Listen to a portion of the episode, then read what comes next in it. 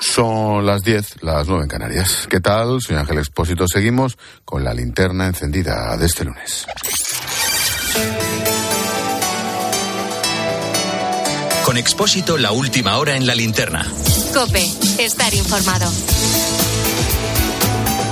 La semana se presenta muy agitada. Es la semana del 8M. Desde hace unos años, siempre las calles con multitudinarias manifestaciones feministas en todo el mundo.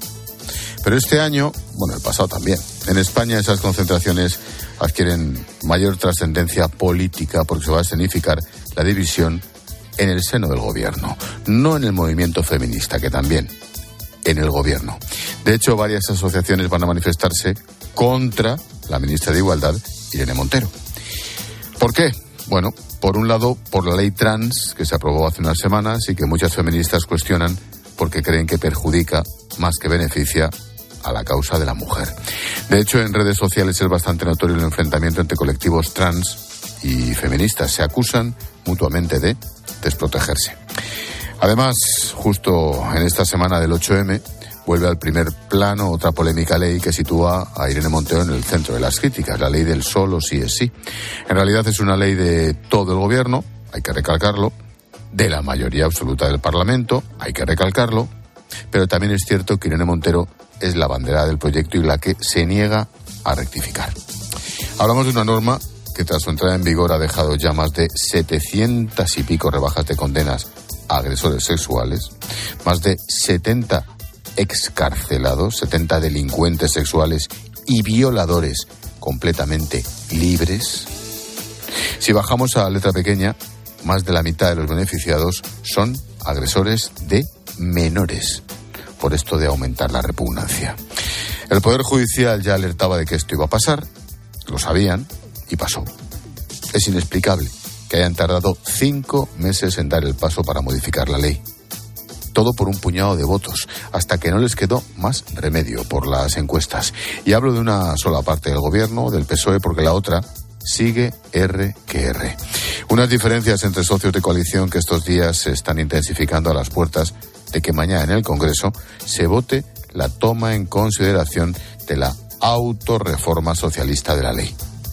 Podemos dice votará en contra, el PSOE sacará adelante la votación gracias al PP o a Vox, entre otros. Veremos. Hoy los de Podemos han acusado a los socialistas de traición. Sí, sí, dentro del propio Consejo de Ministros se acusan de traidores. Traidores al movimiento feminista. Lo decía la portavoz de Podemos, se llama Alejandra Jacinto. Primera atrás que es una traición al movimiento feminista y esperamos no ver esa foto de la vergüenza, esa votación de la vergüenza que puede suponer que el Partido Socialista se alinee con partidos declaradamente antifeministas. Dicen que va a ser una votación de la vergüenza, se sabe, esta señora repartiendo carnes de feminismo y de igualdad porque a su juicio podrían sumar sus votos con los del PP y Vox. Se nota estamos a las puertas de las elecciones, vale todo. Escucha lo que dijo ayer la ministra Ione Belarra. Tú puedes decir muchas veces que eres un partido muy feminista, el partido más feminista, pero si el martes vas a votar la reforma de la ley de libertad sexual con el Partido Popular y con Vox para volver al Código Penal esos primeros aplausos que rompen son los de Pablo Iglesias, que estaba allí sentado como diciendo, cuidadito que está aquí el jefe. Bueno, le ha respondido hoy a Yone Belarra la ministra de Defensa, Margarita Robles. Escucha con atención porque hablan entre dos miembros del Consejo de Ministros no tiene desperdicio. Mire, la señora Belarra tiene que respetar que desde hace 140 años el Partido Socialista está trabajando por las mujeres. La señora Belarra y cualquier persona debería ser más humilde de reconocer los méritos de los demás. Ahora va a parecer que hasta que no han llegado algunas personas el feminismo no ha existido. Pues no, hay muchas mujeres muy comprometidas en España desde hace muchísimos años que a lo mejor ni la señora Belarra y ni algunas otras habían nacido. El PSOE pide a Podemos que recapacite su posición y desde Ferraz buscan enarbolar la bandera feminista. Prueba de ello es que Pedro Sánchez ha insistido en su anunciado proyecto para garantizar la paridad en la política y en la gran empresa, proyecto que viene de una transposición europea. Se va a aprobar mañana en el Consejo de Ministros. Si las mujeres son la mitad de la sociedad, deben ser la mitad del poder político y también del poder económico. Algunos, evidentemente, esto lo van a ver como excesivo, pero quienes creemos en el feminismo, yo creo en el feminismo, pues lo vemos simple y llanamente justo. Es una cuestión de justicia. Incluirá, entre otras cosas, la paridad en el Consejo de Ministros, en los consejos de administración de las grandes empresas, o la obligatoriedad de que los partidos políticos hagan listas alternando hombres y mujeres, lo que se conoce como listas cremallera. La ley, en realidad, como digo, es una transposición de la directiva europea, pero aquí, pues oye, se lo apunta como si fuera el campeón del mundo. El líder de la oposición ha criticado el proyecto, dice Alberto Núñez Fijo, que primero se empiece a aplicar en su casa, se refiere a la Moncloa. Si usted coge el organigrama del Palacio de la Moncloa y ve a los nueve altos cargos que dependen del presidente del gobierno, verá que ocho son hombres y una es mujer. Mm, debería de ser un poco consecuente, no imponer a los demás la paridad, sino imponérsela a sí mismo. Porque si hay un organigrama machista, es el organigrama que depende del presidente del gobierno en el Palacio de la Moncloa.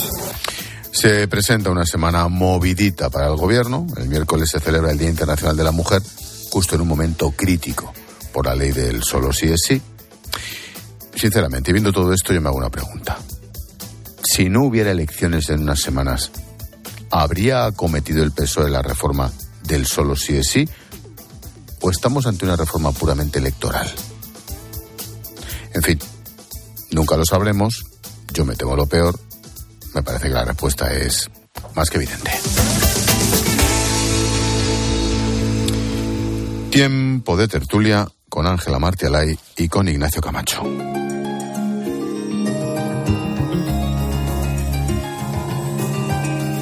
Escuchas la linterna. Con Expósito. Cope, estar informado.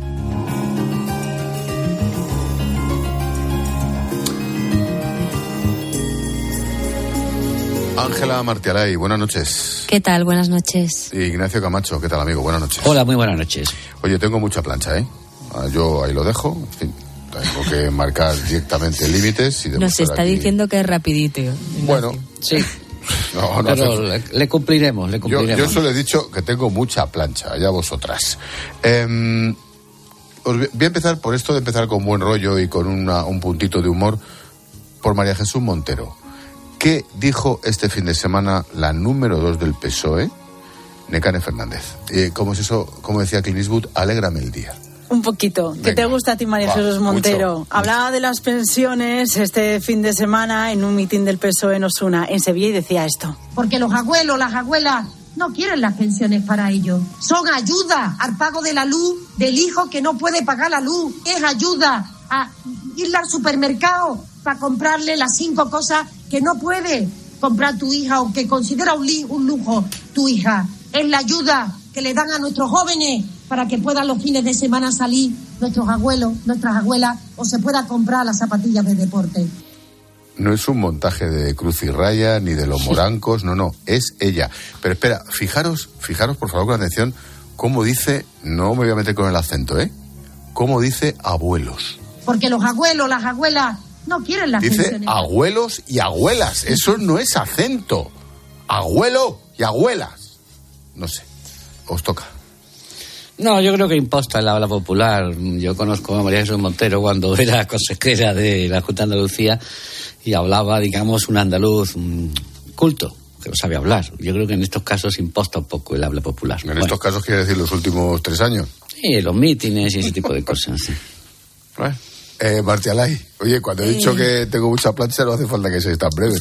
Martialay. No, yo creo que las declaraciones, más allá de los abuelos y abuelas, yo creo que las declaraciones de, de Montero mm, pues reflejan eh, un drama social. Es decir, si el gobierno trata de apuntarse un, un punto, valga la redundancia, con el tema de las pensiones, eh, el, el escenario que ha dibujado de que nuestros mayores tengan que dedicar parte de, de, de su pensión eh, a ayudar a sus hijos, porque no pueden, ha utilizado la palabra porque no pueden comprar eh, a los nietos, porque no se pueden comprar el chaval unas zapatillas, eh, pues lo que está dibujando es un país donde realmente la gente tiene un poder adquisitivo corto, donde se pasa necesidad y donde la las personas que han trabajado toda su vida no solamente tienen que disfrutar de su pensión, sino que además tienen que hacer de soporte a otros familiares porque no llegan a final de mes. Yo no sé si la ministra ha sido consciente de que estaba dibujando ese país donde ahora mismo una gran parte de, la población está asfixiada por una inflación que lleva más de un año, por los precios de todo, de la energía, de la gasolina, de la cesta de la compra, de la subida de los tipos de interés que se está traduciendo en la subida de las hipotecas. Yo supongo que, que no pretendía mm, ser tan clara en su exposición reflejando esta realidad social que atraviesan gran parte de los españoles. Sí, la verdad que bueno, pues sí, que, que, le ha salido, le ha salido un retrato descarnado de una realidad social que no sé si es la que al gobierno le interesa, le interesa reflejar. Eh, a ver, también hay que decir que no es una realidad actual, eso es así y es así como poco desde la crisis financiera de, de 2008. En fin, yo creo que en toda esta pincelada costumbrista eh, ha emitido un mensaje que probablemente no es el que quería emitir. Vale, lo dejamos ahí. Eh, Necane, mm, capítulo encuesta, será una de las propuestas de Martelay. Y todas las encuestas eh, dan ventaja a Núñez Fijo. Eso sí, según leamos un periódico u otro, las cuentas salen o no. En lo que sí que coinciden todos es que Feijóo ganaría las elecciones. Según la encuesta, por ejemplo, del Mundo, el líder del PP se distancia de Sánchez. Tendría 138 escaños, 41 más que el actual presidente. Feijóo necesitaría el apoyo de Vox, que pierde votos, pero aún así sumarían 182 representantes, superando la mayoría absoluta. Ciudadanos no tendría apoyos suficientes para sacar ni un solo diputado. Y, por ejemplo, si leemos la encuesta del país, pues en este caso el PP tendría el 28% de los votos, 122 escaños, el PSOE 106 diputados. Eh, según los cálculos de este periódico, Vox tendría 44 representantes, Podemos 33. Las sumas no le saldrían a la derecha para formar gobierno. Pues no sé qué importancia tiene esto. Encuesta del mundo y encuesta del español, prácticamente coincidentes, 180 y tantos escaños. Recordemos que la mayoría absoluta está en 175, 180 y tantos PP más Vox. Encuesta del país y del periódico de Cataluña, más o menos coincidentes, no da la suma y el bloque de PSOE sí daría con el resto de la izquierda. Interpretaciones varias. Matialay. Hombre, a mí me sorprende que el Partido Socialista, aunque está por debajo del umbral psicológico de los 100 escaños en casi todas las encuestas, eh, aguante, porque las encuestas fueron realizadas en pleno escándalo del Tito Berni, el caso mediador, y, con la cifra del número de agresores sexuales que por ahora, que al menos se han beneficiado de, de la ley del solo sí es sí y esto viene seguido, eh, precedido de eh, la derogación de la sedición, la rebaja de la malversación, eh, la subida de nuevo de la inflación. Quiero decir, a mí me sorprende que el gobierno con la que está cayendo todavía pueda aguantar. Y luego es verdad mm, que las encuestas dan una bajada de Vox, eh, que el PP detectan que el PP mm, se queda con todo el voto de Ciudadanos y, que Feijó mm, sigue subiendo. Pero realmente con la situación que está atravesando el país, a mí me llama la atención que no haya un desplome del Partido Socialista, que siga manteniendo esa base de en torno a los 93, los 96 escaños. La verdad es que... ¿No te parece un desplome noventa y tantos escaños? Mm, con la que está cayendo y cuando se realizaron las encuestas respecto a la que se hizo Sigma 2 para mi periódico para el mundo, gana escaños respecto a la, la del mes anterior. Sube el PSOE, tres escaños. ¿No me lo parece? Camacho. Yo no juzgo la intención, eh, la intención de los que publican las encuestas, ni siquiera de los que las hacen, que entiendo que, que les sale eso y ya está. Es verdad es verdad que eh, con todo lo que está cayendo, como se suele decir en el tópico, con la que está cayendo, eh, el PSOE mantiene un suelo muy alto. Pero esto es así, eso está en el 25%. Arriba, abajo. Luego salen unos cálculos, salen diputados por encima de 100, en otros por debajo. Es poco, con eso, con eso no va a gobernar, ya os lo digo. Pero sí, mantiene, mantiene un, voto, un suelo sólido, porque en España existe un voto ideológico o biográfico muy potente, eh, que también es un voto proyectado sobre el adversario. Es decir, yo voy a votar a este para que no gobiernen los otros. Y eso es impermeable incluso a, escándalos como el del Tito Berni, como el de la rebaja de, la, mm, de las agresiones sexuales, no, no hablemos ya con el de la sedición y tal. Molesta, pero se lo tragan. Se lo tragan. Ayer me llegaba un vídeo de esos de una televisión de estas un poco mm, eh, bizarras, ¿eh? donde un periodista pues abordaba a, los, es verdad que salían de un meeting del PSOE, entonces, oiga, y esto del caso mediador y tal, ah, no, no, tontería, más corrupto es el PP. Bueno, este voto existe y, además hay mucha gente, eh, Ángel, que todavía cree que votando al PSOE está votando un poco al PSOE de Felipe González, porque es gente que no está muy encima de la política y bueno, pues Sánchez le parece un muchacho que es guapo y tal, y no se mete mucho y que los defiende. Más luego añádele pues todo lo que es eh, Podemos, los independentistas, etcétera, etcétera. Aún así, aún así, de los encuestadores de los que yo me fío, a ninguno le sale una remota posibilidad a día de hoy de que Sánchez repita mandato. ¿Esto quiere decir que está derrotado? No. Las elecciones están lejos mm. y, hay, otras por medio. A mi juicio, cuando pierda las municipales, y eso sí me juego lo que queráis a que las va a perder, en número total de votos en España, aunque no va a ser una diferencia amplia, pero en el momento en que pierda las municipales y esa, esa eh, y se extienda la idea ya de que está derrotado, la diferencia se irá agrandando. Tampoco demasiado, es decir, el PP no se va a, acercar siquiera a la mayoría absoluta, pero se va a aumentar. Eh, y luego eh, yo no sé si... no, no, no, dilo tú, tú, Yo no sé si mm, vosotros tenéis la misma percepción, pero eh, hasta hace muy poquito, hasta diciembre, principios de enero, en el gobierno yo creo que el ánimo era de que se podía remontar de que faltaba mucho tiempo, mm, de que todo se iba a encauzar. No, que iban a abrir el grifo. Y yo en las últimas semanas sí que noto muchísima más preocupación entre los ministros, eh, que se empieza a admitir que se está en una época de final de ciclo, eh, mm, y, que ese desgaste mm, se está acusando a pasos agigantados. Sí, absolutamente. Hay em, pánico y se van a conformar con no perder más que dos o tres comunidades, eh, Baleares y Aragón o Navarra o algo así. Y con no perder mm, Extremadura, Castilla-La Mancha y Asturias van a decir que ya han aguantado el tirón y que el, y que PP Pero en diciembre no te lo decían. Es decir, yo creo que eso se ha producido eh, En, estos últimos dos meses, tres meses, que han visto cómo va todo sin freno. Es decir, el, el gobierno, Sánchez en cierto modo yo creo que ha perdido el control del gobierno porque, por ejemplo, un solo escándalo, lo hemos dicho aquí muchas veces, como que tú hagas una ley integral de protección de la mujer frente a los delitos sexuales y que consigas el efecto contrario eh, de un aluvión de centenares de rebajas de más de 70, que serán muchísimas más, llegaremos a las elecciones con más de mil agresores sexuales seguro eh, beneficiados por la ley del solo sí es sí, eh, y que tú no puedas poner a eso coto, es decir, ¿cuántos meses llevamos? Mañana va a haber una, la admisión a trámite en el Congreso. ¿Cuántos ¿Cuántos meses llevamos con esta ley ya en vigor? Cinco meses. Y que tú no seas capaz de, en esos momentos de tomar las riendas del, gobierno. Luego que tengas otros factores que no puedes controlar y que te hacen mucho daño a nivel reputacional eh, como país y de cara a la economía, como por ejemplo la marcha de Ferrovial. Eh, es decir, yo tengo la sensación de que, de que el gobierno empieza a tener interiorizado eso, que está al final de un ciclo. Mm, a modo de conclusión del capítulo, lo has apuntado en, cierto, en cierta medida antes, Ignacio. ¿Hay partido o, como dice Ángela, esto va en cuesta abajo?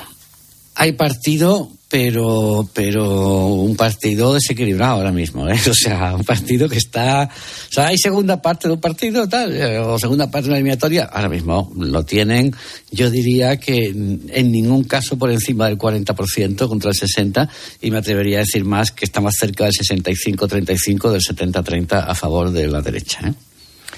Ángela.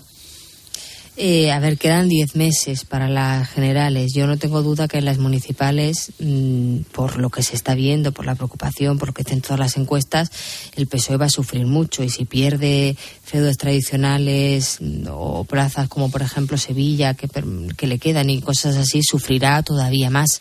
Eh, mm, también es verdad que todas las encuestas reflejan que al final quien gobierne va a tener que gobernar en bloque. No ninguna encuesta le da una mayoría absoluta a Alberto Núñez Fijo. Eh, a mí me parece que queda partido, pero que cada vez queda menos partido, sin infravalorar a Pedro Sánchez. Mm, que es un animal político. Que es un tipo difícil de tumbar, ¿eh? que, es difícil, que, es difícil de tumbar, es un A cualquier otro sí. se le podría infravalorar, pero a Pedro Sánchez yo creo que todavía a diez meses vista mm, no debemos darlo por perdido. Em, siguiente capítulo, luego hablaremos del sí es sí, que lo hemos dejado un poquito así. El caso mediador. Hay noticia esta misma tarde en Necané. Porque Merichel Batet ha autorizado esta tarde a que la policía entre al despacho del exdiputado Juan Bernardo Fuentes, el Tito Berni. Lo había pedido la instructora del caso mediador y porque quiere tener acceso a su ordenador, también a sus dispositivos electrónicos y también a la posible documentación que tenga guardada allí. Batet ha dado orden esta misma noche a que la Secretaría General del Congreso facilite la entrada a los policías de la comisaría de la Cámara. El despacho está cerrado desde que dejó el escaño y, por cierto, que este caso ha llevado al límite al Grupo Socialista, que mañana vuelve a verse las caras en un pleno que va a tener el clima interno un poquito enrarecido. Ricardo Rodríguez, buenas noches. Buenas noches. El enorme impacto de la crisis ha colocado al Grupo Socialista en el ojo del huracán y esta semana es ya contemplada como un test para calibrar el pegamento interno de la bancada porque todos los diputados se desplazan a Madrid al haber actividad ordinaria en el Congreso. Son legión quienes andan digiriendo lo que definen como poco de torpe estrategia dictada por sus mandos que llegaron a desatar una sospecha generalizada sobre todos ellos haciendo pagar, según interpretan indignados, a justos por pecadores. Consciente de ese mal ambiente, la dirección parlamentaria, con Pachi López al frente, se ha movilizado en la tentativa de serenar los ánimos. Aún así, cunden los recelos y las desconfianzas e incluso señalamientos sotoboche entre compañeros. La cúpula del grupo insistirá a los suyos sobre la necesidad de hacer piña para salir todos a una de esta sórdida crisis cuya evolución judicial envenena los sueños de las siglas. Por cierto, hablando de la instrucción del caso, la juez María de Los Ángeles Zavala, escuchad este momento en la toma de declaración al sobrino de Tito Berni, el de la ganadería en Canarias. Se llama Taiset Fuentes. No me tutee, yo soy su señoría y a mí usted no me trata de tú. No está usted en la plaza tomándose un café. Está declarando en calidad de detenido en la sede judicial y en una sala de vistas. Uy. Eh, con toda la razón, pero cualquiera, Sí, cuando, el juez, saca los pies del cuando el juez te dice eso y además también le dice a, a Tito Berni, le dice aquí, se lo dice usted, dice que todo es mentira y tal, no me creo un pelo, en fin. Eh, no, no, esto tiene muy mala pinta. Eh, a ver, eh, ¿quieres que comentemos lo de... Lo de Empezamos la- por Merichel Batet. Eso es, vamos a ver. Eh, Ah, lo, lo más gracioso, si, me, si me permitís, yo lo más, gracioso, nada, cua- ¿eh? cua- no, lo más gracioso es cuando dice que entre la policía con toda la urgencia. Pero si llevamos 15 días. Pero sí, claro, es decir, primero, y además esta vez ni pide informe a los letrados ni nada, esta vez lo resuelve ella sola, porque evidentemente no hay nada en los dispositivos. Primero, porque eh, el Tito Berni fue obligado a dimitir semanas antes, y tuvo antes de que estallara el escándalo, cuando ya, al parecer, el gobierno disponía de información, vamos a dejarlo en anticipada, otros podrían llamarlo privilegiada, ¿eh? sobre lo que iba a suceder, y porque ya estaban las diligencias en marcha, y ha tenido tiempo de limpiar todo eso. Otra cosa que la Guardia Civil disponga de, de- de equipo de rastreo informático como para eh, reconstruir un, un formateado, un dispositivo formateado y tal. Pero en general yo creo que no van a encontrar nada, nada, vamos, no, no nada comprometedor, sino nada en los dispositivos Hay dos de. te- hay dos teléfonos ahí, ¿eh? Sí, pero. Visto cómo se la gastan los, estos. los teléfonos que inquietan son otros. Ya, ya, ya, ya. Sí, sí, no, las fotos las comprados, comprados por Tacoronte, al parecer, a las prostitutas. Ya, ya. A mí reconozco que me ha llamado la, la atención y, y lo achaco a un intento de cuanto antes de cortar esta crisis por la magnitud y la repercusión que está teniendo. Eh, me ha llamado la atención que Batet accediera a la petición de la jueza, porque en el propio Congreso y en el Supremo decían, y tiene todo el sentido, está en el reglamento de la Cámara, que se tiene que cursar a través el oficio del presidente del Tribunal Supremo, porque no es normal que cualquier juez de instrucción de España se dirija directamente a, la Cámara Baja. Eh, y así lo decían fuentes de presidencia del Congreso hace dos días y así lo decían en el Tribunal Supremo. Y sin embargo, en cuanto que la juez ha dicho que, bueno, mire, un registro como tal no, esto se, se aproxima más a un requerimiento, que la policía, por favor, usted le den todos los dispositivos móviles, habla de facturas, de anotaciones contables, bueno, todo aquello que la jueza considera que puede tener relevancia para la causa que se lo entreguen a la policía.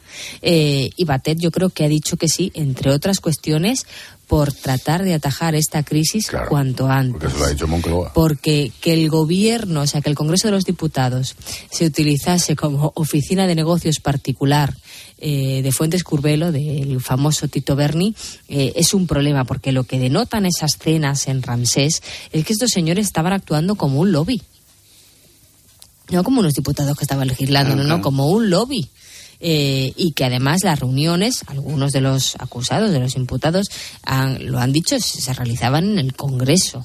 Quiero decir, aquí al final hay muchos casos de corrupción y probablemente eh, hay acusaciones respecto a la cuantía del, dinero malversado, eh, de los delitos, peores que las del Tito Berni. Pero este caso tiene todos los ingredientes para, para descandalizar a la sociedad, las prostitutas, las drogas, la Viagra, eh, los diálogos absolutamente mm, de torrente, eh, de otra época de la historia de España. Quiero decir, es un caso que, que, que, ha calado, que todo el mundo se ha enterado. Probablemente tú preguntas por la calle la operación Kitchen y es muy grave ¿eh? que se utilizaran fondos reservados desde el Ministerio del Interior para investigar al ex tesorero de, tu partido porque tienes miedo de utilizar esos fondos y a la cúpula y a los comisarios de policía y, es una gravedad extrema. Pero la gente, el caso Kitchen, muchos no sabrán lo que son. Ahora, del Tito Berni se ha enterado toda España. Mm.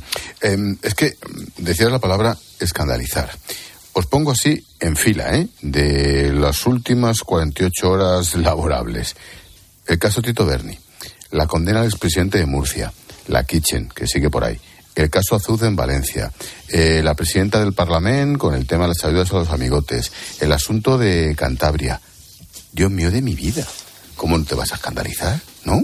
Camacho. Sí, lo que pasa es que... Eh, cada cosa a su nivel.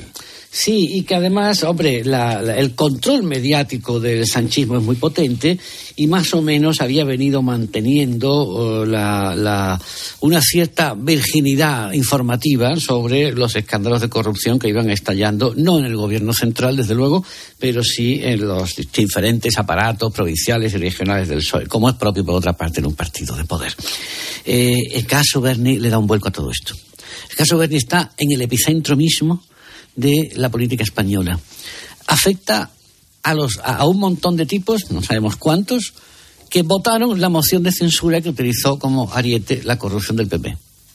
Y sobre todo, tiene una trastienda sórdida de prostíbulos, que es lo que impacta de lleno en la opinión pública. Fijaros que casos como el de, o sea, de los, en los seres, por ejemplo, andaluces, se dilapidaron o se malversaron 700, 800 millones de euros, pero lo que recuerda la gente de los seres es el chofer de la cocaína y el tío que decía a la suegra que tenía dinero para una vaca. Y los puticlubes de, la, FAFE. la FAFE, efectivamente, la FAFE dilapidó, dilapidó ciento y pico de millones en subvenciones no justificadas. ¿Qué queda de la FAFE?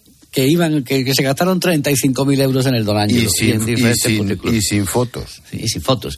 Y aquí, además, la, a mí me parece que la gestión de la crisis del PSOE está siendo muy mala porque están intentando controlar el impacto a corto plazo. Pero aquí que quedan tres meses para las elecciones y luego otros seis para las generales. Y esto va a salir y vamos a ver fotos y vamos a conocer los nombres de los diputados. Ya se están soltando por ahí algunos, algunos presuntos o falsos periodistas de investigación sin ningún rigor eh, probablemente disparando a bulto, pero los vamos a conocer.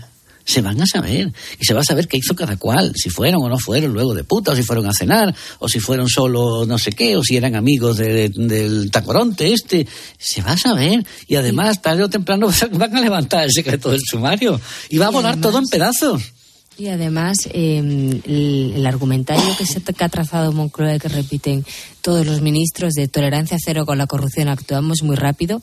Cuando lo repites durante seis días, pero siguen saliendo noticias y siguen saliendo detalles y sigues conociendo cómo actuaba la trama y que este señor estuvo hasta hace 15 días de diputado en el Congreso, eh, la gente dice, bueno, muy bien, ¿y?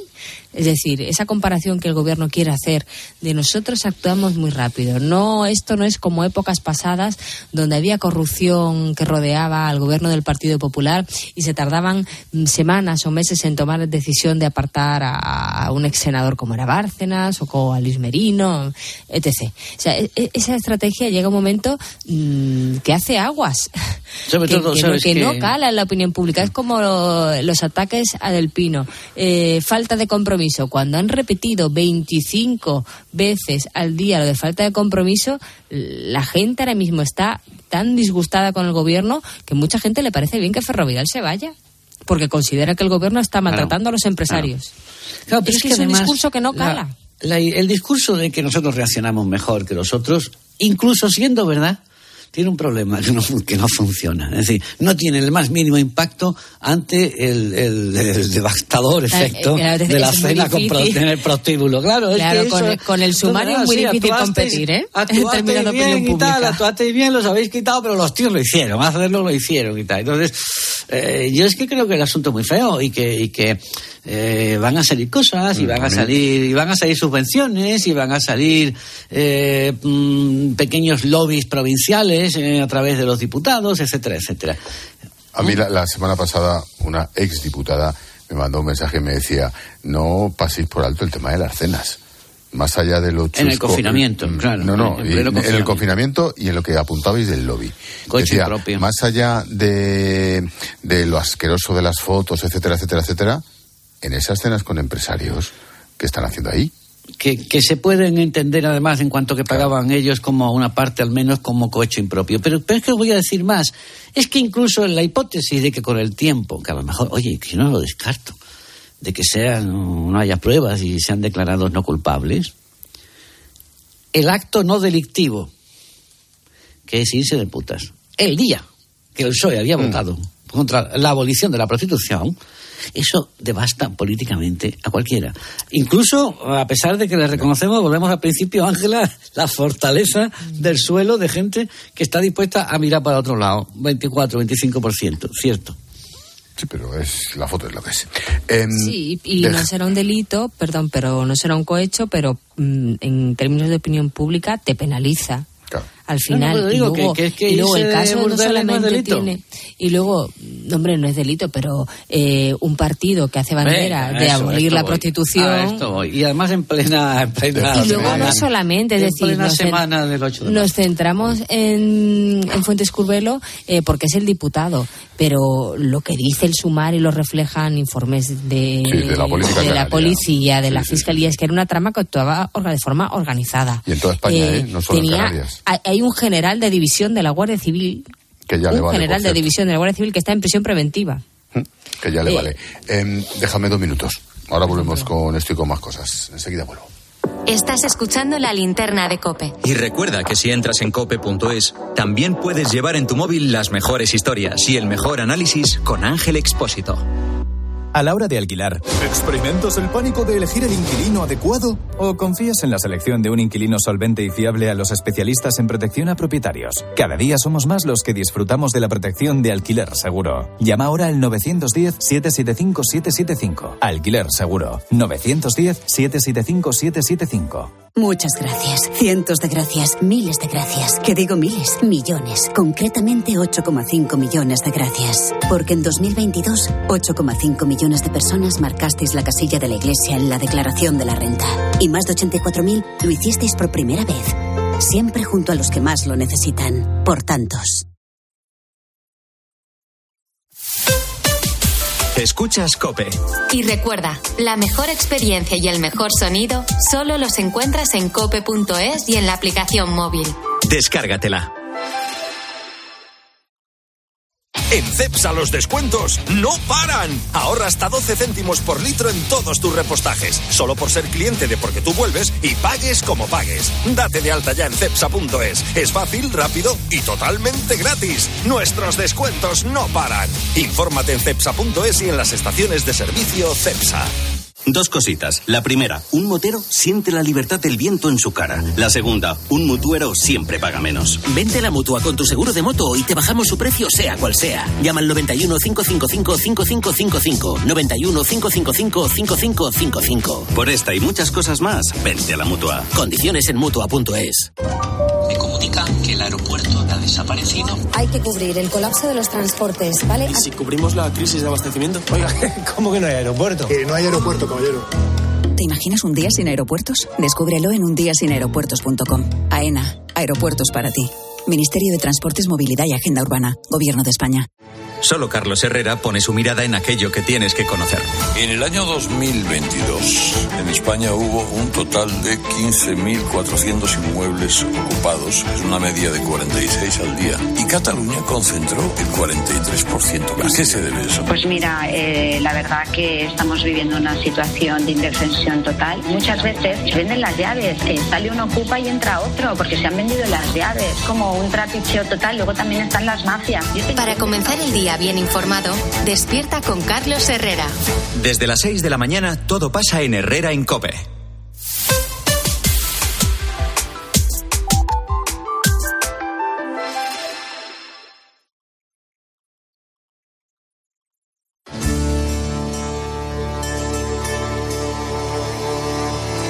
Expósito. La linterna. Cope. Estar informado. Tiempo de tertulia con Ángela Martialay, con Ignacio Camacho. Un asunto con la que está cayendo todo es aparentemente menor, pero tiene su importancia por el resultado de algo así como ¿y ahora qué? Necane. Mm, Eso es, y nos ponía en la pista además Camacho. La audiencia de Granada ha absuelto a la exdirectora de la Alhambra en el caso Alhambra, caso Audioguías, y junto a ella han quedado sin cargos el resto también de los acusados. Se investigaba la adjudicación y también la gestión del servicio de alquiler de audioguías del conjunto monumental. En 2015, la que fuera directora, Mar Villafranca, fue detenida y tuvo que dimitir como máxima responsable de la gestión de la Alhambra. En el auto, los magistrados explican que, bueno, que sí, que se cometieron algunas irregularidades, pero que ninguna llegó a la entidad de delito, ni rastro del dinero defraudado, ni de los tickets falsos de las entradas. Por alusiones, Camacho. Sí, yo, mm, bueno, quiero, por, por ser honesto, quiero decir que me alegro mucho de esta sentencia porque figuran en ella mm, personas mm, a las que profeso amistad y cariño y, y en cuya inocencia he creído siempre. Eh, vamos a ver, esto es un caso que afecta a, que es un, que, se puede reproducir, en- se ha reproducido de hecho en otros muchos casos de la política. Carreras eh, administrativas, profesionales o políticas devastadas por una instrucción prejuiciosa. Porque no he leído todavía la sentencia, espero que no ha salido todavía, espero que, que es un, verla mañana, pero parece que contiene un varapalo a, a- a la instrucción, porque claro, una instrucción que se prolonga durante ocho años, que implica eh, a solamente a cuatro o cinco personas y a una, y a una empresa, y que salen todos absueltos con todos los pronunciamientos favorables, eso se ha hecho como mínimo con los pies. Pero claro, devuélvele ahora a María del Mar Villafranca, ejemplar directora de la Alhambra, cuya obra mm, cum maestra que ha dejado para la posteridad la restauración del patio de los leones, entre otras cosas. Eh, devuélvele ahora los ocho años de carrera perdida perdida de carrera profesional y política, porque estaba en el Comité Federal del PSOE y fue relevada rápidamente eh, simplemente por, por, por estar imputada. Es decir, eh, es que mm, lo que dice la sentencia es que actuaron conforme al criterio de la intervención general de la Junta de Andalucía y de la propia administración del monumento. ¿De qué estamos hablando? Decir que disparate es este. Insisto, es un caso que lo, yo lo, traigo aquí, lo reconozco, porque es un caso que hizo mucho ruido en Andalucía. ¿eh? Primero que es un caso que hizo mucho ruido y creo que hay que devolver un poco la, justicia, la virtud reputacional a las personas revolcadas. Pero es que ocurre a menudo en la política, es que lo estamos viendo en, los, dos, en los dos grandes partidos, ¿eh? en el PP y en el PSOE, personas que arrastran años y años, no quiero pensar en el presidente Camps o en la propia Rita Barbera, que arrastran años y años de imputaciones de los que después resultan, resultan eh, no culpables. Y de, y de imputaciones graves, porque la Fiscalía pedía para la exdirectora de la Alhambra Cinco cinco, años. años. de cárcel años por y diez prevaricación y por malversación de caudales públicos. Y Sí, me lo que tocaba por ley, ¿eh? Es verdad, lo que tocaba por recurrirá Claro, imagino que el fiscal ahora recurrirá el fallo de la audiencia de Granada, que no es firme, y que este calvario judicial de esta señora, pues todavía no habrá terminado hasta que el Tribunal Supremo tenga la última palabra. Con lo cual, tú hablabas de, bueno, ¿y quién le devuelve estos ocho años, creo que has dicho? Pues lo mismo serán algunos más. Y, por decirlo en otro caso, de la misma ciudad y de la misma época, el, el alcalde, el anterior, el exalcalde de Granada, todo resultado del PP, fue detenido con una operación de antidisturbios en su calle, como si hubiera un terrorista, y a día de hoy todavía no se ha sabido nada de su, los motivos de su detención por una presunta corrupción urbanística.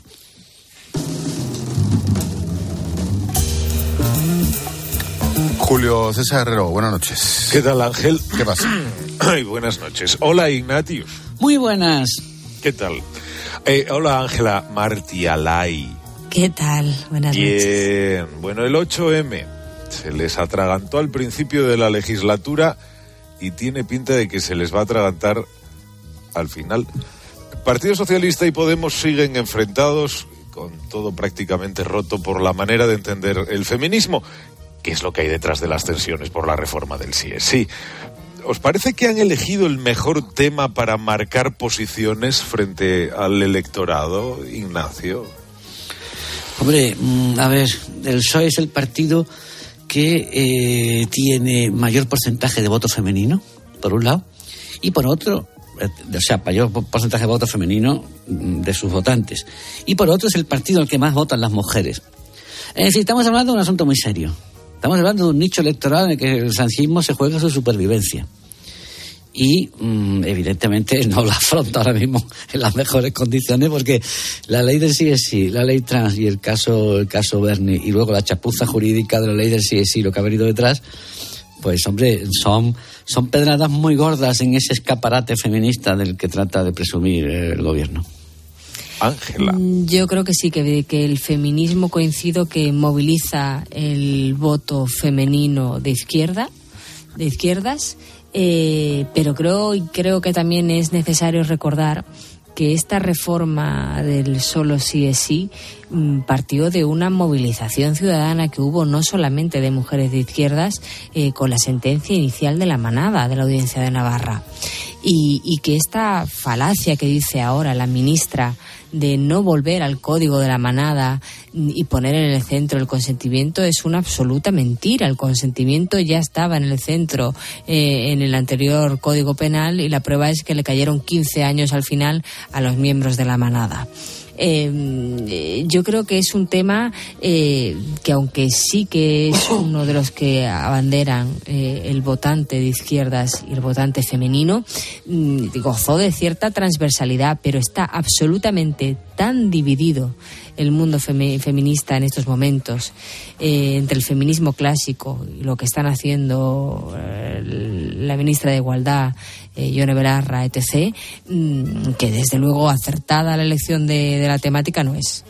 Eso decanta el voto de las mujeres, ojo, no de los feministas o las feministas, sino de las mujeres. Mm, yo creo que en cierto modo sí, porque la ley del solo sí es sí, a mí me parece que es uno de los asuntos que mayor alarma social ha generado. Mm, yo sí he visto preocupación eh, entre las mujeres de qué está pasando Mm, y luego, mm, igual que hablábamos antes, decía Ignacio, no, es que de los seres la gente no se acuerda de los 700 millones eh, de defraudación de ayudas públicas, pero se acordaba de la cocaína y el chofer y las prostitutas. Pues aquí la gente, la, la lectura que hace es cómo están saliendo los violadores a la calle. La mayoría son rebajas, no son salidas, no son escarcelaciones, que también las hay. Pero es un tema que ha generado alarma social y que ha preocupado al, voto femenino. Y que preocupa a la gente porque tiene hijas, hermanas, nietas, igual que con la ley trans. La gente está preocupada por los menores. Y espera, espera que el primero, espera que el primer, que el primer tarado se le ocurra, que el primer tarado se le ocurra. Dios no lo quiera, ¿eh? pero ese día. Declararse, autodeterminarse de género para escapar de una agresión, de una agresión sexual a su pareja. No, yo creo que iba a decir otra cosa. no, que eso va a ocurrir. Ah, no, no, lo otro ya no quiero ni pensarlo. Lo otro no quiero ni pensarlo. Lo que tú estás pensando no lo quiero ni pensar. Y puede, y puede pasar. Efectivamente, el tema del sí es sí es de los que traspasan la epidermis de la opinión pública. La gente puede más o menos no llegarle bien esto de la malversación, incluso el indulto o separatista y tal. Pero esto de los violadores sueltos hace mucho efecto. Y el putiferio de los del Tito Berni no ayuda tampoco. No digo que decante el voto y que por eso vayan a votar al PP y tal, pero desde luego afloja mucho el entusiasmo al, votar. ¿eh? ¿Acierta Podemos al mantener el órdago con este asunto y no ceder? Depende de lo que entiendas por acertar. No, para acierta para sus intereses. defínemelo tú. Eh, para sus intereses, yo creo que la estrategia de Pablo Iglesias, que es el que la dicta, es correcta. Se ha trincherado, él sabe que él sabe que ya solo le quedan los irredentos. ¿Cuántos son esos irredentos? Pues un millón y medio, dos, tal, que gente que cree de verdad que esto es una ofensiva de los jueces fascistas para acabar con, con la, con el- la democracia de, de Podemos y tal, y se ha trincherado ahí.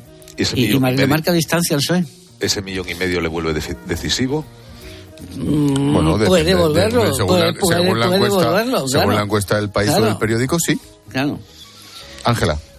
A mí es que la estrategia que está teniendo el Ministerio de Igualdad me parece indecente. Quiero decir, es que Ya no no, es una pero cuestión. ponte, pero juega, Es que juega está- Eso he dicho, digo, ¿de abogada qué, del qué- diablo. Eso es, ¿qué quiere decir O sea, hacerlo pa- bien? pero- Claro, no claro, quiero decir, para- pero ponte sus intereses. Claro.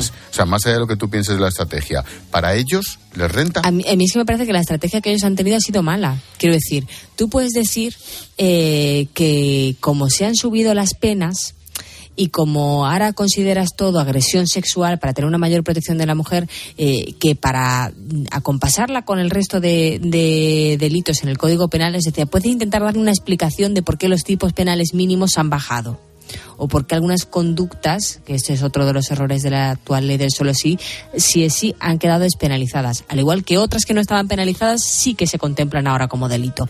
Pero esa explicación eh, ellos no la han intentado ni dar.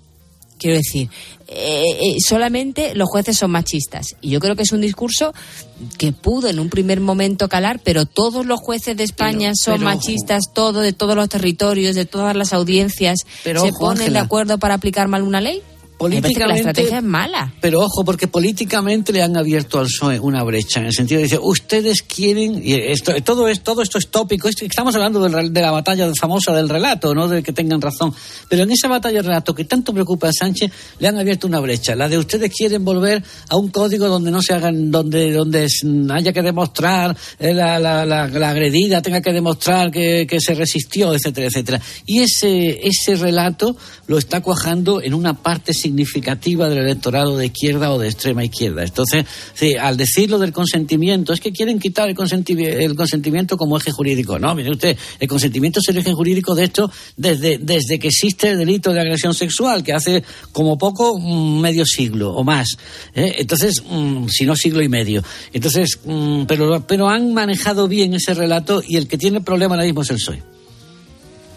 Entonces, Porque además, porque además, además, ellos saben que a ellos, como son los que han hecho la ley, ellos esa, esa ley les gusta a los suyos, pero en cambio saben que la ley no gusta a los de Sánchez por los resultados. Por Lo tanto, que que el problema que- de la descarcelación es de Sánchez y no de Irene Montero. Pero, a ver, en- Por- Podemos por- tiene por razón tan- cuando por dice, tanto- por partes, sí. Sí, dale, Podemos dale. tiene razón cuando dice que la ley es del gobierno. Y en Claro. eso tiene razón, porque Claro. Eh, Sánchez dio el placet último a que la ley saliese en esos términos en contra de lo que advirtieron dentro de su propio gobierno eh, ministros como Juan Carlos Campo o la vicepresidenta Carmen Calvo. Eh, en eso Podemos tiene razón en repartir culpas, porque la ley salió del Consejo de Ministros. Pero es verdad que es una ley que abanderó el Ministerio de Igualdad como su proyecto estrella, eh, que ellos se trataron de, de publicitar, de, de patrocinar, de promover, abanderar, todo lo que quieras, y que ha sido un absoluto desastre. Es decir, mm, e- esa responsabilidad, Irene Montero, por mucho que diga que los jueces son machistas, no la puede eludir. ante el conjunto de la sociedad, pero ante los suyos sí, porque ya los tiene contentos. Y ahora dice el problema es, los nuestros están contentos, a ver cómo te la españas tú con los tuyos, Sánchez. Ese es el problema. ¿Es esta una utilización partidista del feminismo, electoralista del feminismo? No, no es otra cosa que eso. Absolutamente. No es otra cosa que eso. Es decir, a Sánchez, pero vamos a ver, y la- hablamos de la pandemia, hablamos de la crisis económica. ¿Sánchez le ha hecho otra cosa que no sea utilizar electoralmente los problemas para intentar escabullirse de ellos? ¿Y por parte de Podemos? Tres cuartos, lo mismo. Vale. Ángela, ¿estás Y también estamos en un momento Aunque- en el que al aunque- final todas No, aunque Podemos sí ha aprovechado para imponer en parte sus modelos, ¿eh? Y luego yo hay creo que algo también... más, perdón Ángela, o sea que entonces hay algo más de electoralismo y hay, hay, hay ideología, hay propuesta Sí, sí, política. sí, en el caso de Podemos también, sí, sí, sí, sí. Y Sánchez, a base de frases, se ha encontrado en un problema, claro. Y luego en esta coalición cuya relación ha sido tormentosa a lo largo de toda la legislatura, eh, yo creo que también estamos viviendo ahora eh, un fenómeno que se da en todas las coaliciones cuando están acercándose a un año electoral y es que cada Sí. uno tiene que empezar a hablar para su parroquia, tiene que empezar a autodefinirse porque luego van por separado a las elecciones. De ahí quizás también este enrocamiento que no se entiende de Podemos en persistir en el error de, de no querer reformar la ley cuando es obvio que los jueces, no todos los jueces de todos los puntos de España, de, de todas las jurisdicciones, o sea, de todas las jurisdicciones, todos son machistas. Hombre, mire, no, o sea, es un discurso mm, que es muy... Pero ¿y qué tiene que ver que eso no sea Y- cierto? Y fijaros una cosa, fijaros en que eh, hasta tal punto es un asunto esto mm, de, digamos, donde se mide el cálculo electoral, que yo veo por primera vez, por primera vez veo una posibilidad verosímil de que se rompa el gobierno. Porque a uno de los dos o a ambos le puede convenir la ruptura. Pero tú este fíjate lo que... Lo que A Sánchez, ¿no? permitidme, permitidme un paréntesis. Se puede romper el gobierno por esto, que no digo que no sea fundamental, y sin embargo no se rompe por la guerra de Ucrania, Ah, no, no, claro. que claro. es más acojonante, si me permitís. Sí, sí. Pero, pero puede que polarice menos en el electorado de, cuesta de menos Podemos. votos, cuesta menos votos. Y decía decía Ángela eh, que está empeñada en diferenciar la verdad de la mentira y está muy bien. Pero ¿y esto qué tiene que ver con una campaña? Porque, si- Porque yo creo que tú no puedes, o sea, que aunque Sánchez y este gobierno haya tratado a la ciudadanía eh, como si mm, no tuviesen, el, como si fuesen tontos, dicho hablando en plata, yo creo que la gente no lo es. Quiero decir, sí, yo no, creo que es un sí. discurso muy básico. El de todos sí hay- los jueces son machistas. Yo creo que es persistir en un error porque es un discurso que no cala. Pero tú si preguntas tiene- a los ciudadanos y cuántos de- españoles creen en un porcentaje que realmente el problema es de los jueces. es que en eso Empezando porque la mitad de los jueces que han dictado esa sentencia, esos autos, son mujeres. Más de la Por mitad. el 60% de los jueces de lo penal en España, más eso- de la mitad. Pero para eso hay que estar informado. Y luego, eh, por otra parte, Claro, el, eh, y por otra parte, es que una campaña electoral no consiste en eso. Una campaña electoral consiste en determinar cuál es tu nicho electoral y si en Podemos tienen claro que su nicho electoral, en su inmensa mayoría, ha calado su mensaje y eso les vuelve, no sé si indispensables, pero por lo menos que cuentan algo, ¿por qué tienen que cambiar el discurso? Pero y sobre todo porque no porque aspiran a nicho ganar. electoral, o sea, no- Claro, Podemos porque se va a es que quedar una en campaña cuanto en un electoral no- 11% como era Izquierda Unida. No sí, sé, es que una- claro, claro. Es ¿Qué, que, una campaña qué electoral- nicho electoral? Yo Es creo que no- depende de no de este, no. este Perdón. último minuto no se ha entendido nada. P- Perdona, Ángel. Es que eh, ya voy a hacer preguntas, es que me meto donde no me toca. Correcto. Eh, está bien, sigo. Digo, si el miércoles las manifestaciones son diferentes, por diferentes motivos, ¿quién gana y quién pierde en esta visibilización de- del enfrentamiento? yo creo que sale más perdiendo el PSOE. Y voy a introducir otro factor. Eh, tampoco estoy seguro de que al PP le convenga mucho echar el cable que parece que va a echar. ¿Tú no crees que no le queda otra? Claro, porque Eh, presentó una proposición en los mismos términos. Claro. Es que se la han Claro, copiado. claro. es que no había otra fórmula vamos a ver, jurídica no, no, vamos pero a ver. subir allá- las horquillas No, no, mínimas. pero estamos que a- esto, pero o sea, no Camacho, saques al enemigo del apuro en que Ya, se ha metido Camacho, solo. pero estamos hablando de un asunto que va mucho más allá de la Sí, política. que- que, claro, estamos a favor de rectificar. la- déjame hablar. ¿Estamos a favor de rectificar la condena de penas? ¿Sí o no? Sí, ¿y vas a dejar el resto del bodrio de la ley? Bueno, es que a lo mejor no es tan bodrio, no lo sé. Bueno, mm, que yo sepa, el PP no la votó porque decía... Y a Bueno, el juicio, PP, no, cons- el PP no la votó por las sentencias también, ¿eh? Acuérdate la intervención de aquella diputada. ¿Cuál? Hombre, la que dijo en la defensa en contra de la ley, la que dijo lo que iba a pasar con la aplicación de las sentencias, Ah, que bueno, por bien, cumplir. Sí, sí, sí, pero es que es que la ley la ley invierte la carga de la prueba. Es que yo no estoy seguro hasta qué punto esto un partido. Yo ahí discrepo, como yo no PP creo que todo, que de- todo lo que haga, todo lo que ha mm, aplicado la ley o ha regulado sea malo. Es decir, Tú hablas con gente que está muy metida en el tema y algunas reivindicaciones estaban puestas encima de la mesa mm, eh, desde hace mucho tiempo. Es verdad que no era necesaria, que el consentimiento estaba ya en la jurisprudencia del Tribunal Supremo y que es una ley que, que surge con una idea mediática, que eso ya una reforma doc del Código Penal por un caso concreto como fue la No, manada, no, pues te, te- te tiene que generar cierto rechazo porque las leyes no están para casos concretos ni para aplicarse a golpe de titular.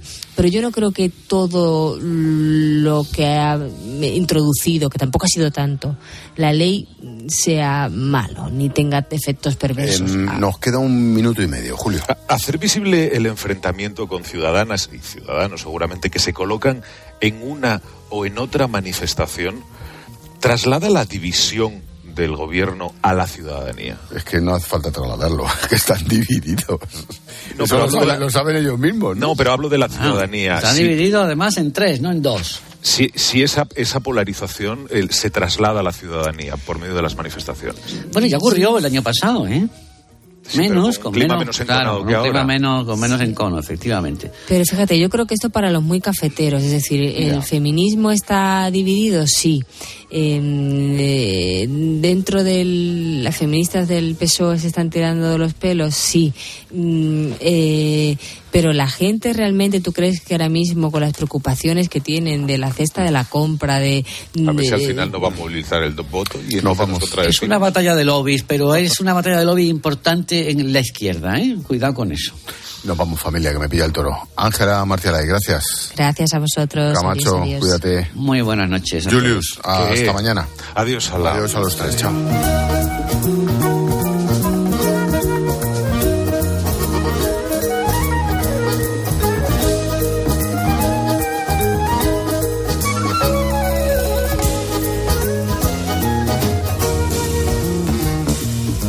Expósito. La linterna. Cope. Estar informado. Cada vez es menos frecuente escuchar este sonido. Porque somos el segundo país de Europa con menor tasa de natalidad. Ha afectado negativamente en la natalidad por la crisis laboral que ha Por primera vez en la historia, superamos el 20% de ciudadanos mayores de 65 años. Yo he vivido siempre sola, me quedé viudas, unas veces mejor, otras peor. ¿Hacia dónde vamos? Este martes, Carlos Herrera, Ángel Expósito, Pilar García Muñiz, Pilar Cisneros y Fernando de Aro recorren nuestro país para poner nombre y apellidos a la España envejecida, encontrar las mejores historias y aportar claves y soluciones para el futuro más cercano. La incertidumbre sobre la economía es más determinante para la natalidad que Escúchalo en Cope y descubre contenidos exclusivos en cope.es y en redes sociales. Buenas noches. En el sorteo del cupón diario celebrado hoy, el número premiado ha sido 34.294. 3, 4, 2, 9, 4. Serie 42. 0, 4, 2. Recuerda que mañana, como cada martes, tienes un bote millonario con el sorteo del Eurojackpot de la 11. Y ya sabes, a todos los que jugáis a la 11, bien jugado. Hay palabras que pueden provocar una verdadera reacción en cadena. Ion Aramendi reta a dos equipos rivales para demostrarlo. Tensión, acción y 150.000 euros de bote en un concurso encadenadamente divertido. Juega con nosotros. Reacción en cadena. De lunes a viernes a las 8 de la tarde. Los mejores concursos se viven en Telecinco. Bodegas Los Llanos, la más antigua y con más tradición de Valdepeñas. En su cueva subterránea, la más grande de nuestro país, descansa el vino Pata Negra, un auténtico reserva Valdepeñas.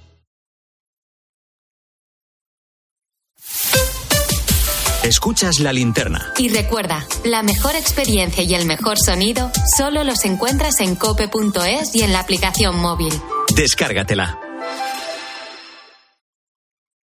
Ahora en Leroy Merlin tienes la posibilidad de hacer realidad tus proyectos por teléfono. Puedes comprar tus muebles de cocina y baños, soluciones de energías renovables, suelos, puertas, incluso ventanas, toldos y armarios a medida. Llama al 910 49 99 99 y empieza tu proyecto con total confianza. Y recuerda que también puedes comprar en leroymerlin.es en la app o en tu tienda. Leroy Merlin, un hogar no nace, un hogar se hace. Al habla Resines. Te voy a resumir esto rápidamente. Más móvil te da atentos fibra y dos líneas móviles con 30 gigas a compartir. Y todo esto por 39,90 euros al mes durante un año. ¿Lo quieres más corto? Vente y ahorra. Llama gratis al 1498. Más móvil, ahorra. Sin más.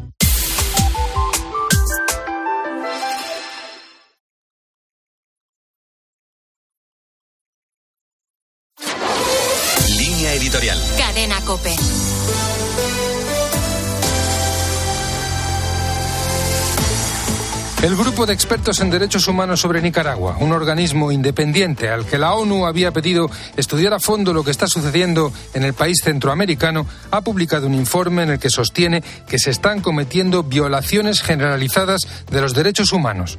Los expertos alertan de que esas violaciones se perpetran de manera sistemática e incluyen atrocidades como el asesinato, el encarcelamiento, la tortura, la violencia sexual y la deportación por motivos políticos. Recordemos el caso paradigmático del obispo Rolando Álvarez, condenado a 26 años de prisión, sobre el que el régimen no tuvo vergüenza en decir que toda la culpa era suya, porque si se hubiera ido del país hubiera evitado acabar en prisión. El informe constata que la población nicaragüense vive con temor a las acciones que el propio gobierno pueda tomar en su contra. Desde diciembre de 2018, más de 3.000 organizaciones de la sociedad civil han sido clausuradas y prácticamente todos los medios independientes operan ya desde el exterior. En realidad, el informe viene a poner por escrito lo que era un clamor en la sociedad nicaragüense, pero es muy relevante que se proclame desde Naciones Unidas que esas violaciones de derechos constituyen auténticos crímenes de lesa humanidad motivados por razones políticas. El informe pide a la comunidad internacional que no permanezca impasible e imponga las sanciones que correspondan a las instituciones y personas responsables de estos desafueros.